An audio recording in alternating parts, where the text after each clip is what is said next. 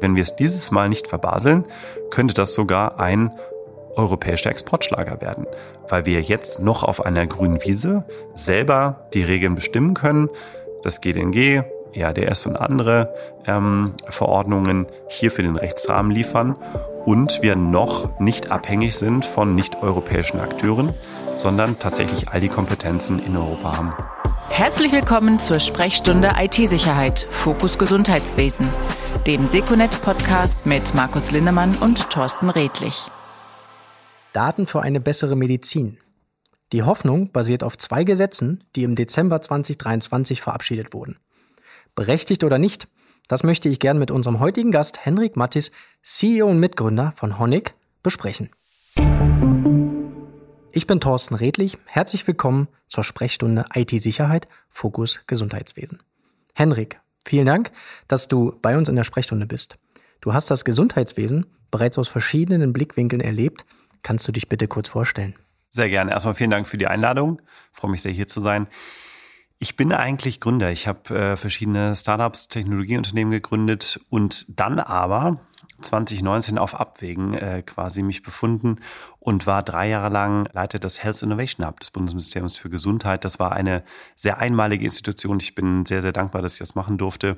Wir haben das Bundesministerium für Gesundheit drei Jahre sehr operativ beraten dürfen aus der Praxis heraus. Ich hatte ein Team von 15 hervorragenden Domain-Expertinnen, die wirklich aus allen Bereichen des Gesundheitswesens kamen.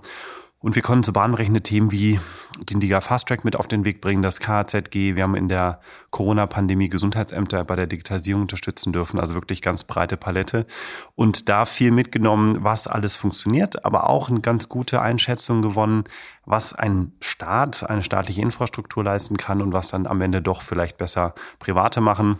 Da war die Überlegung dann auch daraus gekommen, dass wir Honig, also unsere Forschungsdatenplattform, kommen wir später kurz zu, doch privat gründen und nicht als staatliche Infrastruktur aufbauen, sondern sehr bewusst das als privatwirtschaftliche Institution entwickeln aus der Überlegung, das ist etwas, was wirklich die private Seite besser kann, schneller kann, mit mehr Freiheitsgraden notwendig ist in der Umsetzung und deswegen jetzt wieder auf Gründerseite. Vielen Dank. Ja, kommen wir zu äh, Rahmenbedingungen im Gesundheitswesen. Im Dezember wurden das Gesetz zur Beschleunigung der Digitalisierung im Gesundheitswesen und das Gesetz zur verbesserten Nutzung von Gesundheitsdaten verabschiedet. Ich persönlich äh, würde mich freuen über äh, neue digitale Tools für Patienten, vielleicht noch mehr Digas, äh, noch einfacher, breiter eingesetzt. Klar, bessere Behandlungsoptionen, die entstehen sollen, aber auch für die medizinischen Fachkräfte Erleichterungen im Prozessalltag und auch natürlich Forschung, du hast es schon gerade gesagt, vielleicht bessere Bedingungen für die Spitzenforschung. Was ist denn deine Erwartung an die Gesetzgebung, an die Fortschritte, die dadurch erzielt werden können? Also erstmal ist es super, dass es diese zwei Gesetze gibt. Wir hatten in der Legislatur davor mehr als zwei Dutzend Gesetze. Die jetzige Legislatur hat jetzt mit diesen zwei wirklich wegweisenden Gesetzen eher auf große Konzepte gesetzt, was aber äh, sicherlich seine Berechtigung hat. Das DigiG oder das Gesetz zur Beschleunigung der Digitalisierung ist ganz wichtig, weil das die Primärversorgung, also die medizinische Versorgung betrifft. Dort ist unter anderem geregelt, dass jetzt die EPA, die ja bisher äh, eher unglücklich in der Umsetzung war, als Opt-out-EPA quasi neu in 2025 auf den Markt kommt und damit eine Grundlage geschaffen wird, dass Daten aus der Versorgung für die Versorgung zur Verfügung stehen. Da ist nicht alles perfekt, das ist nie so bei Gesetzen, aber es ist total wichtig, dass es diese Neuregelung gibt, aus der Erfahrung heraus, dass das bisherige Konzept der EPA, der Opt-in-EPA einfach nicht funktioniert und auch viel zu kompliziert gedacht war.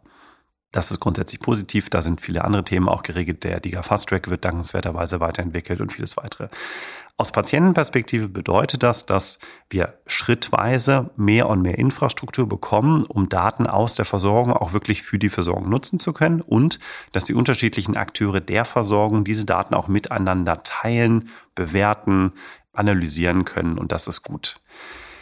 Jetzt muss man überall leider ein Aber dahinter schieben, denn wir sind in Deutschland nicht bekannt dafür, dass wir sehr schnell performante, komplizierte Infrastruktur insbesondere im Gesundheitswesen auch wirklich äh, auf die Straße kriegen. Das ist etwas, was auch beim Gesundheitsdatennutzungsgesetz leider zum Tragen kommen wird. Da kommt unter anderem zum Tragen, dass wir eine Selbstverwaltung haben, also ganz wesentliche Teile auch dieser Infrastruktur am Ende bespielt werden von äh, dem Zusammenspiel der Krankenkassen, der Ärzte, der Krankenhäuser und das nun mal in der Vergangenheit zumindest ähm, nicht immer sehr effizient gelaufen ist und wir immer sehr, sehr spät dann nicht ganz perfekte Lösungen hatten. UX war ein ganz wesentlicher Stichpunkt. Einiges wird hoffentlich jetzt besser gemacht.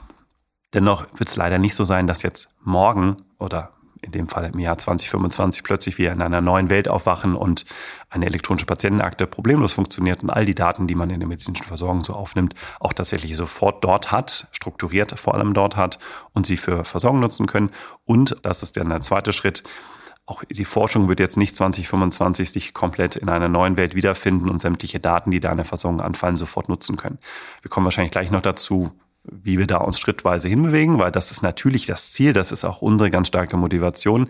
Aber der Staat hat verschiedene Vorteile und Kompetenzen.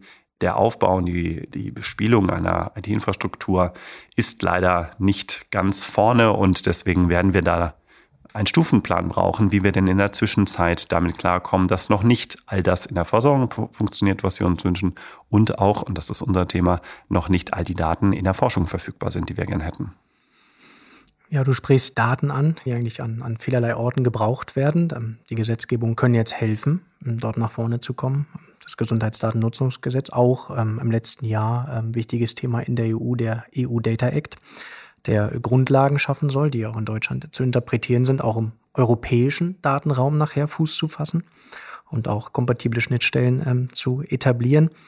Jetzt ähm, werden wir da ähm, mit der Erwartung nach vorne gehen, dass äh, zweckgebunden ganz vielfältige Datenverarbeitungsmodelle entstehen sollten und könnten.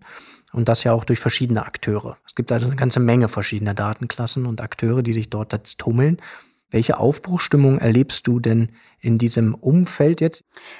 Also das Tolle wirklich ist zum einen, dass allein schon das Gesetz die Nutzung der Daten in den Vordergrund stellt. Das heißt Gesundheitsdatennutzungsgesetz. Das ist das erste Gesetz, was ich kenne in der Bundesrepublik Deutschland, was nicht, wenn der erste Teil des Wortes Daten es nicht sofort Schutz ruft, sondern tatsächlich sich um die Nutzung kümmert. Und auch der European Health Data Space hat auf europäischer Ebene, aber auch untergebrochen dann auf nationaler deutscher Ebene die Diskussionskultur verändert. Denn allen ist klar, das kommt jetzt. Wir diskutieren also nicht mehr Vor- und Nachteile, wollen wir das überhaupt und so. Ähnlich wie Digitalisierung vor fünf Jahren irgendwann nicht mehr grundsätzlich diskutiert wurde, sondern endlich die Diskussion dazu hinging, wie genau machen wir es denn jetzt? Was genau wollen wir mit der Digitalisierung und in dem Fall, wie genau wollen wir Daten nutzen und was genau sind unsere Ziele? Das ist schon mal sehr positiv. Das GDNG hat jetzt einen regulativen Rahmen geschaffen. Die Herausforderung beim GDNG ist, dass das Gesetz insgesamt den Geist atmet, das macht jetzt alles der Staat. Und ich wäre ein großer Freund davon, wenn dann am Ende die Lösung auch tatsächlich performant genauso funktioniert und man guten Gewissens alle seine Gesundheitsdaten dieser staatlichen Infrastruktur überlassen kann. Aber wir haben leider ganz, ganz viele Sollbruchstellen in diesem Konzept der staatlichen Dateninfrastruktur. Und, und das gehört so weit dazu, ganz viele Daten sind überhaupt gar nicht bisher im Gesundheitsdatennutzungsgesetz überhaupt erfasst, die aber da draußen für die Versorgung und Forschung total relevant sind. Ja, die EPA wird einen Ferntages alle wesentlichen Daten der medizinischen Versorgung in einer strukturierten Form dank MIOS, medizinischer Informationsobjekte, gut strukturiert auch enthalten und dann auch Schnittstellen haben, damit man damit arbeiten kann. Aber das wird nicht vor 2030 der Fall sein. Wir haben also noch ein paar Jahre, wo wir irgendwie Lösungen brauchen und die werden mit hoher Wahrscheinlichkeit von privatwirtschaftlicher Seite kommen, allein weil der Staat nun mal sehr, sehr lange braucht, um so eine komplizierte IT-Infrastruktur aufzusetzen. Das sehen wir beim FDZ, das sehen wir bei äh, der ersten Version der EPA und das sehen wir leider auch bei vielen, vielen anderen Projekten, die der Staat so versucht. Das ist überhaupt kein Bashing. Ich möchte differenziert äh, herleiten, warum es natürlich Vorteile gibt, wenn der Staat in den Rahmen setzt und auch Teile der Infrastruktur verantwortet. Aber soweit gehört, ganz viel von dem, was heute schon da draußen mit Daten funktioniert, ist gerade nicht staatlich, weil der Staat nun mal sehr, sehr kompliziert ist mit dem Umgang Wenn man sich zum Beispiel anschaut, dass Abrechnungsdaten bis zu zwei Jahre Zeitverzug haben und nur einen ganz geringen Teil der Datentiefe beinhalten, die wir eigentlich für Forschung brauchen äh, und vieles andere. Also brauchen wir auch einen Rahmen, wie der privatwirtschaftliche Sektor diese Daten aus der Versorgung datenschutz- und datensicherheitskonform übernimmt, sie miteinander bei Bedarf verknüpft und dann für Forschung und für Versorgung nutzen darf. Und genau das kommt im GDNG leider weitgehend gar nicht vor. Und deshalb, das wäre so mein Wunsch, äh, brauchen wir irgendwann auch ein GDNG 2, äh, was genau diese zweite Hälfte all der Daten und all der Strukturen, die es da draußen gibt, auch beinhaltet. Also wo wir nicht nur uns überlegen, wie könnte an staatliche Infrastruktur mit einem Forschungsdatenzentrum, staatlichen Krebsregistern und Genomdaten arbeiten, sondern was machen wir eigentlich mit der ganzen ambulanten und stationären Versorgung da draußen? Wie können wir diese Daten auch für Forschung nutzen? Wie können wir sie nicht nur für die direkte Versorgung und Versorgungsforschung nutzen, sondern auch zur Entwicklung von Medizinprodukten, von Arzneimitteln, von KI-Algorithmen im Gesundheitswesen. Da gibt es wirklich ein sehr, sehr breites Portfolio. Und das ist derzeit gar nicht berücksichtigt. Das muss gar nicht schlimm sein. Jetzt sammelt man erste Erfahrung, wie der Staat mit so einer Infrastruktur arbeiten würde und äh, was da für, als für Herausforderungen kommen. Und diese Erfahrungen können dann in ein zweites Gesetz bald mit einfließen. Von daher möchte ich jetzt gar nicht die Bedeutung des GDNGs jetzt minimieren. Das ist ein guter erster Schritt. Klar ist aber auch, das kann nur der erste Schritt von mindestens zwei sein. Wir brauchen irgendwann auch für das existierende Ökosystem rund um Gesundheitsdaten auch Regelungen. Denn wir wollen ja, dass wir, wenn wir schon das in Deutschland machen, auch nach klaren deutschen und europäischen Gesetzen und Normen mit diesen Daten umgegangen wird. Ansonsten bleibt es ein Spielfeld von äh, auch außereuropäischen Akteuren, die, das wissen wir leider auch dank Schrems 1 und 2, nicht unbedingt unsere Gesetze und Normen beachten. Und ähm, deshalb wäre es sinnvoll, darauf zu drängen, dass dann auch ein klarer Rechtsrahmen für unsere europäische Akteure rund um Gesundheitsdaten existiert. Ja, vielen Dank. Die Sicht jetzt auf die nächsten äh, Wochen, Monate ja, und auch Jahre, wie du sagst, geht dann zum einen auf eine ähm, wichtige Arbeit, äh, die man jetzt im, im staatlichen Kontext äh, noch zu führen hat äh, mit der Verabschiedung des Gesetzes. Und wie ich es sozusagen verstehe, ist, das wäre jetzt aber ganz wichtig, dass auch daneben Raum der ähm, auch weiter dafür sorgt, dass man jetzt äh, intersektoral Daten erheben, verarbeiten kann im Sinne des Gesetzes, dann auch parallel zu den Aktivitäten, die staatlich organisiert werden, aber als wichtiger Motor der Innovation dort nicht gewartet wird oder ähnliches, sondern im, ganz im Gegenteil, dass man jetzt im, im Lichte des Gesetzes auch äh, in der Industrie, in der Wirtschaft äh, zusammen mit den äh, Stakeholdern Aktionen stattfinden. Jetzt auch gerade, wenn man dann äh, nicht nur in Deutschland äh, in verschiedenen äh, Gesundheitswirtschaftsbereichen miteinander kooperieren will, sondern das auch noch europäisch dann über Zeit ja soll und muss. Ihr als Honig geht in diesen Weg ja rein. Ähm, und ihr habt ja dort Vorstellungen, ähm, auch genau das möglich zu machen. Also die Datenverarbeitung auch schon in nächster Zeit, auch jetzt schon aufzugreifen und nicht in drei Jahren, wenn vielleicht hier und da erste Effekte stattgefunden haben. Wenn du gerne mal erläuterst, was ihr da bei Honig jetzt speziell macht, in welchen Bereich ihr euch so bewegt, um äh, medizinischen Fortschritt zu ermöglichen. Sehr gerne. Als Unternehmer sehe ich das erstmal positiv, denn man kann bemängeln, dass jetzt nicht alles klar geregelt ist und äh, dass auch vieles sich teilweise widerspricht und es kompliziert ist, weil man mit zwischen den einzelnen Bundesländern, Bundesbehörden, Institutionen, Aufsichtsbereiten also sich da koordinieren muss. Aber positiv formuliert, wir haben jetzt durch das GDNG tatsächlich eine neue Zeit. Der Gesetzgeber hat klar definiert, dass alle Daten aus der Versorgung für bessere Versorgung und medizinische Forschung genutzt werden sollen und schafft jetzt sukzessive auch Infrastrukturen und äh, Verordnungen und ähnliches dafür. Wir sind schon vor zwei Jahren gestartet, weil wir damals schon überzeugt waren, dass wir eine deutsche, europäische, souveräne Lösung brauchen.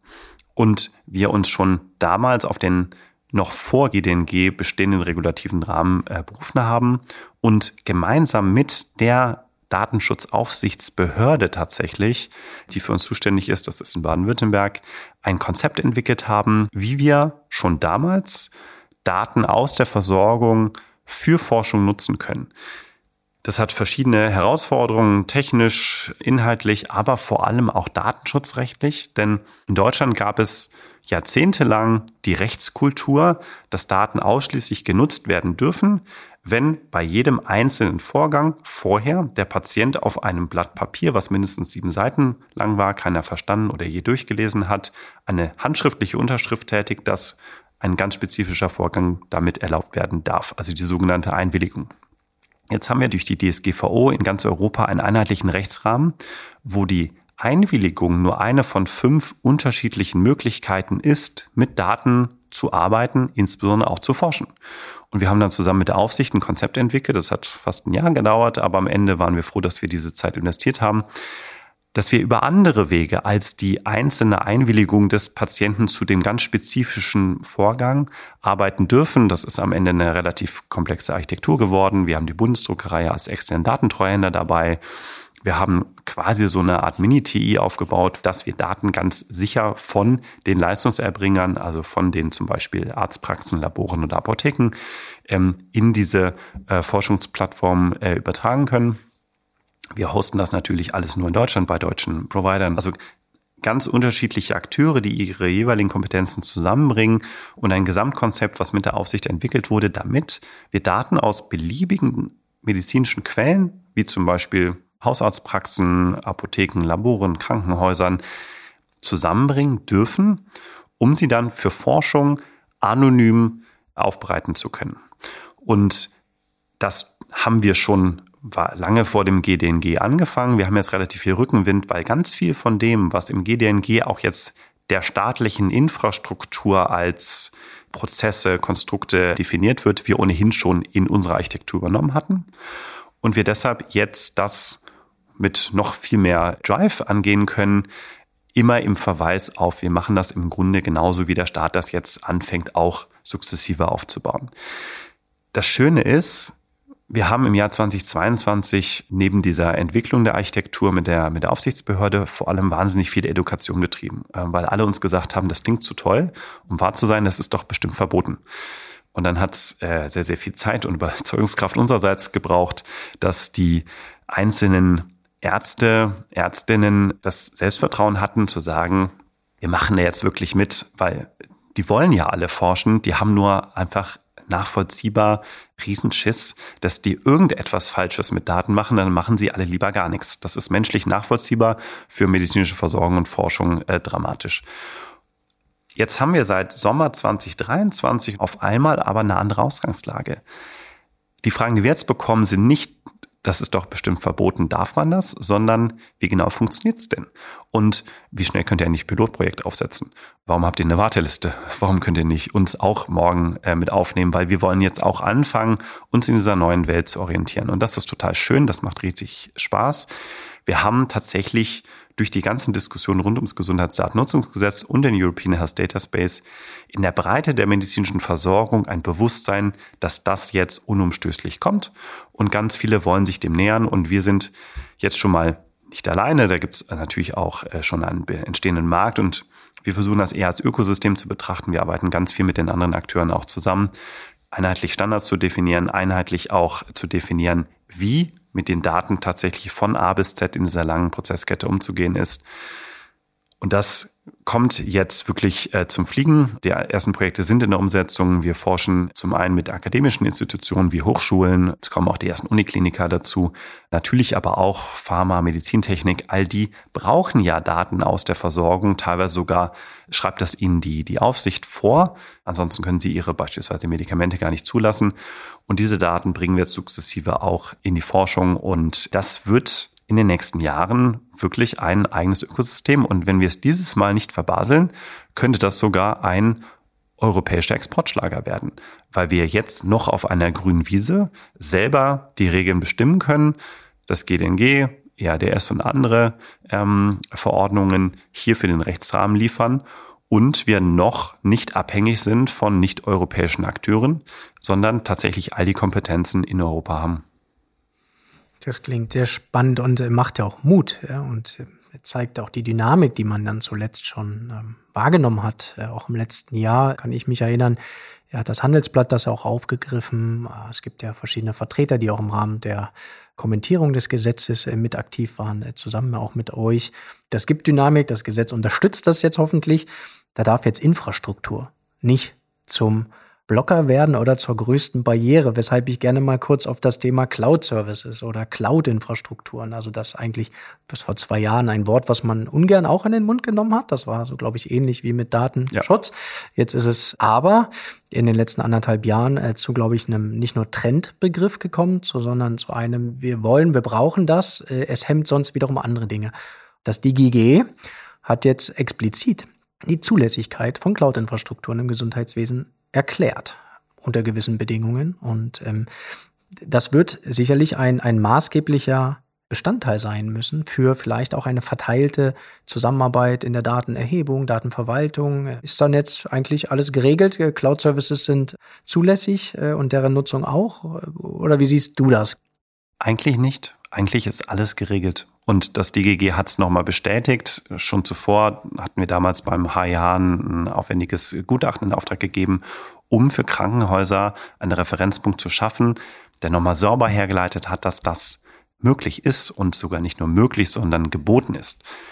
Allein aus äh, Fragen von Datensicherheit kann es ja gar nicht besser sein, wenn jedes einzelne unserer 1800 Krankenhäuser, zumeist in kommunaler Hand, zumeist seit zwei Jahrzehnten dramatisch unterfinanziert, versucht, da irgendwie eigene sichere Infrastrukturen zu bauen. Wir haben wöchentlich äh, Ransomware-Angriffe auf äh, Kliniken, teilweise äh, mit Shutdowns. Ähm, das ist natürlich auch in allen anderen Bereichen des Gesundheitswesens jetzt nicht unbekannt. Da wird es nicht so populär, weil die Auswirkungen als Hebel nicht so groß sind. Aber das ist eigentlich ja jedem, der ein basistechnisches Verständnis mitbringt, total einleuchtend, warum es viel sicherer ist, wenn wir auf Profis setzen, die sich um Datenschutz und Datensicherheit in so einer technischen Umgebung, technischen Infrastruktur kümmern, als dass das jeder einzelne Hausarzt vor Ort macht.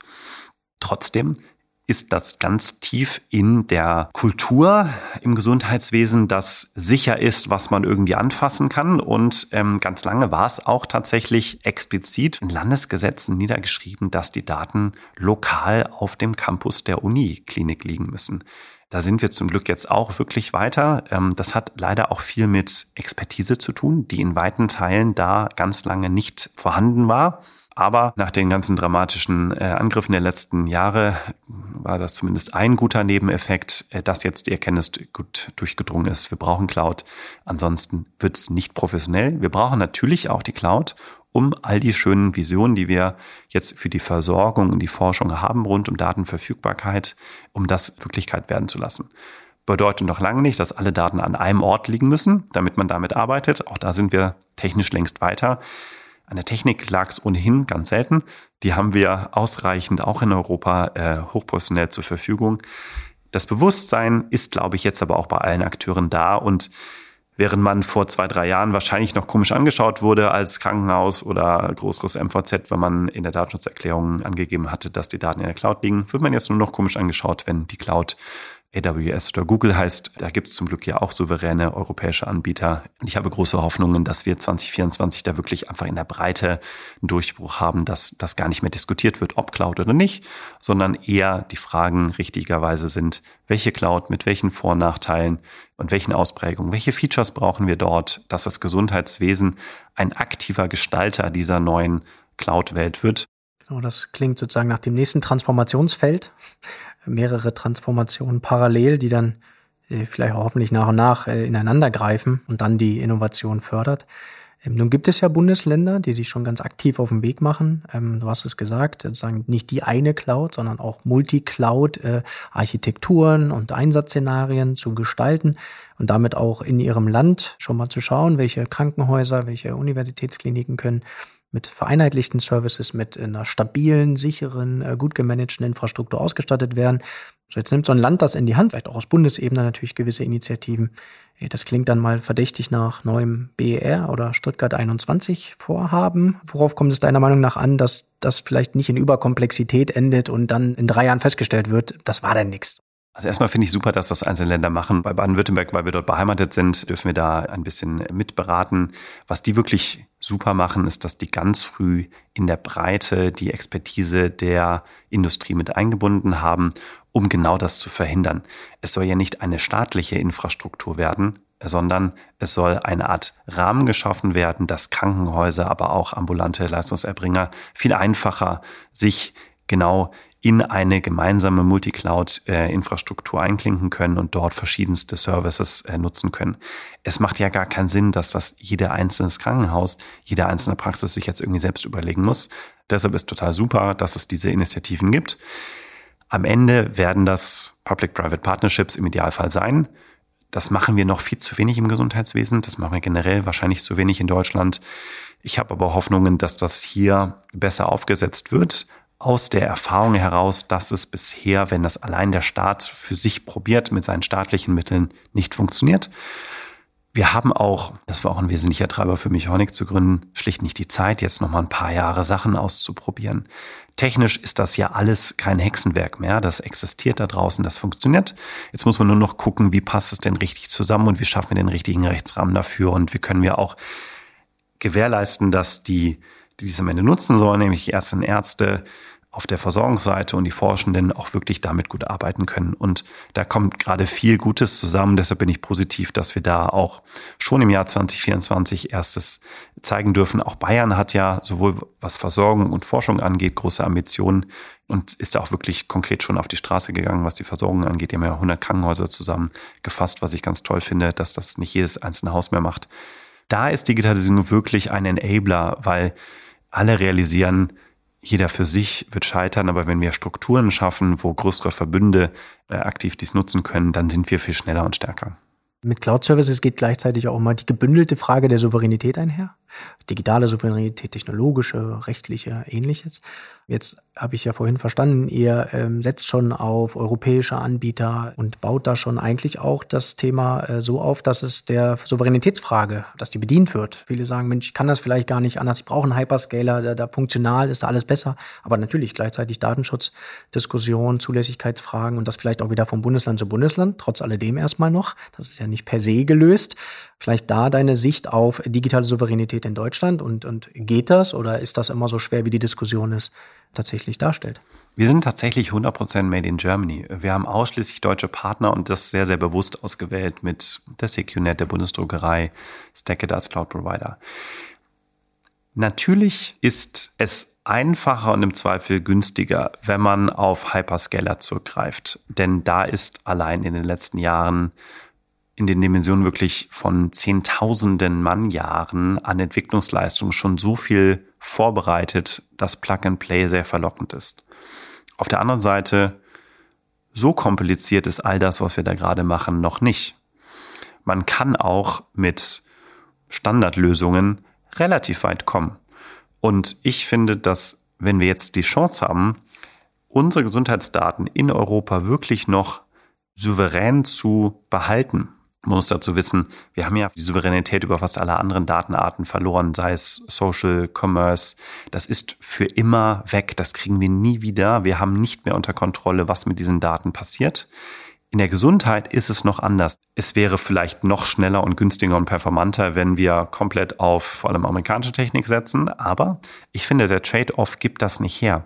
Wir können nicht ausschließlich aus einer Perspektive von, was ist am günstigsten und was funktioniert heute am allerbesten, diese Souveränität aufgeben, gerade wenn es um so sensible Daten wie unsere Gesundheitsdaten geht. Deshalb machen wir als Honeck das. Ich habe aber auch das Gefühl, dass fast alle Akteure im Gesundheitswesen in Deutschland das genauso umsetzen wollen. Wir zumindest rennen immer offene Türen ein, wenn wir insbesondere den Leistungserbringern, also Arztpraxen, Krankenhäusern und so, wenn wir denen herleiten, dass wir ausschließlich mit deutschen Akteuren oder perspektivisch europäischen Akteuren arbeiten, dass es eine 100% souveräne Lösung ist. Das ist ein ganz klarer USP. Und ich glaube, im Gesundheitswesen sollten wir uns den leisten. Positiv formuliert, wir entwickeln hier gerade wirklich ein Ökosystem rund um Gesundheitsdaten, was, wenn es einmal auch wirklich in Deutschland gut funktioniert, wir sicherlich exportieren können. Ich wäre erstaunt, wenn die Kanadier bei der Entscheidung, gehen wir auf auch bei den Gesundheitsdaten rein auf amerikanische Lösungen oder gibt es überhaupt Alternativen, sie sich nicht dann zumindest mal eine europäische Alternative anschauen. Genauso viele Staaten in Asien, die äh, ebenso jetzt äh, ja in der Digitalisierung uns deutlich voraus, aber dennoch vor den gleichen Fragestellungen stehen. Das ist etwas, was selbst in den USA langsam einigen dämmert. Es ist nicht so klug, sämtliche Souveränität an Tech-Konzerne zu übergeben.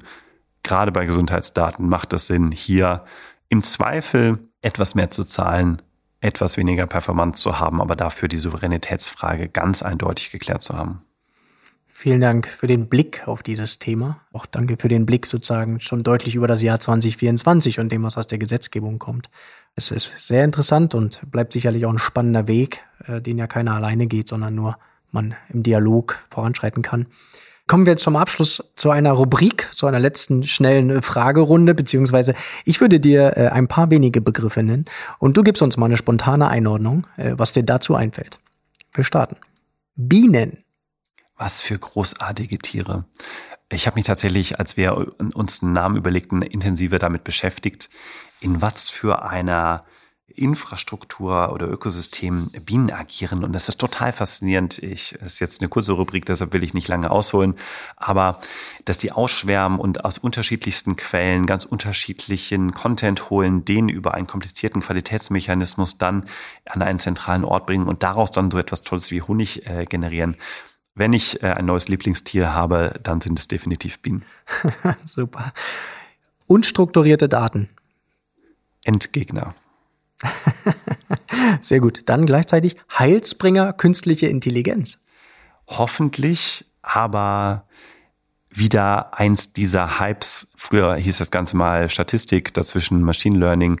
Jetzt ist alles künstliche Intelligenz wir müssen sehr genau darauf achten, was wirklich am Ende bei rauskommt. Wir brauchen klare Qualitätskontrollen. Wir wissen, dass insbesondere generative künstliche Intelligenz leider ab und zu auch Sachen generiert, die so nicht beabsichtigt waren. Wir wissen noch nicht genau warum. Also Vorsicht, ich bin ein großer Freund von Statistik, die kann ich nachvollziehen. Bei KI bin ich grundskeptisch. Natürlich wird das ganz toll bald auch vieles verändern, aber gerade bei Gesundheitsdaten sehe ich das noch recht skeptisch. Security by Design. Wir haben auch nicht den großen Luxus, dass wir auf einer grünen Wiese angefangen haben und ich bin unendlich dankbar, weil wir das dann einfach, wir haben Privacy by Design, Security by Design, wir können das einfach lehrbuchhaft einmal ausrollen. Ich weiß nicht, ehrlicherweise, wie all die anderen Akteure, die jahrzehntelange Legacy haben, da hinkommen wollen, außer wenn sie sehr konsequent wirklich auf äh, sichere Cloud-Umgebungen migrieren. Und das muss dann wirklich ganzheitlich äh, passieren. Denn den Flohzirkus, den vor allem Krankenhäuser, aber teilweise auch Arztpraxen und so momentan da draußen haben, also da gibt es so unendliche Angriffsvektoren, das fürchte ich, wird nicht anders zu lösen sein, als dass man das ganzheitlich in eine sichere neue Cloud-Infrastruktur überführt. Und zu guter Letzt, ein recht deutsches Wort, Erlaubnis-Tatbestände mein neues Lieblingswort, was ich in den letzten zwei Jahren kennengelernt habe. Und wann immer die Frage kommt, was brauchen wir denn noch rund um die Gesetzgebung, äh, sage ich das. Das bedeutet, dass man mehr Ansätze oder Use Cases schafft, dass man überhaupt mit Daten Sachen machen darf, äh, um das jetzt mal auf unser Thema zu münzen. Denn grundsätzlich ist eigentlich alles verboten, was irgendwie mit Daten, insbesondere Gesundheitsdaten zu tun hat. Und dann gibt es ganz wenige Erlaubnistatbestände, die Thema erlauben. Die sind meistens vage und zum Großteil sehr kurz gegriffen. Ich glaube, da brauchen wir jetzt in den nächsten Jahren auf Basis der Erfahrung mit dem Gesundheitsdatennutzungsgesetz im European Health Data Space eine konstruktive Diskussion. Was wollen wir denn unter welchen klar definierten Rahmenbedingungen und Anforderungen noch erlauben? Denn das Schizophrene ist, wir schieben immer weiter die Anforderungen hoch, aber die Erlaubnistatbestände bleiben gleich. Es wäre doch gut, wenn man sagt, wenn ihr schon über eine 100 Meter Hürde springt, und ganz transparent nachweisen, was ihr dafür alles tun müsst, dann müsste es auch mehr Erlaubnistatbestände für solche Akteure geben. Ich bin aber ein großer Freund, dass wir grundsätzlich sagen, erstmal darf niemand irgendwas mit den Daten machen, außer wenn es klare Erlaubnistatbestände gibt, aber dann muss es auch klare Anforderungen geben, die man erfüllen muss. Das ist derzeit tatsächlich noch nicht so der Fall, da könnte man noch nacharbeiten.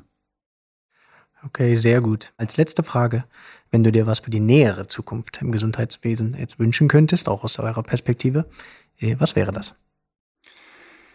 Mehr technische Expertise bei Entscheidern aller Stakeholder. Okay, klare Aussage. Ähm, und damit äh, vielen Dank, Henrik, dass du äh, hier bei uns zum Gespräch warst. Viel Erfolg mit Honig. Die Hoffnung auf ein spannendes 2024 mit den neuen Gesetzgebungen im Rücken ist auf jeden Fall berechtigt. Äh, was genau dann da schon als äh, erste große Erfolge bei rauskommen wird, werden wir sehen. Das war die Sprechstunde IT-Sicherheit. Damit ihr keine Folge mehr verpasst, abonniert gerne auch unseren Podcast. Bis bald. Vielen Dank.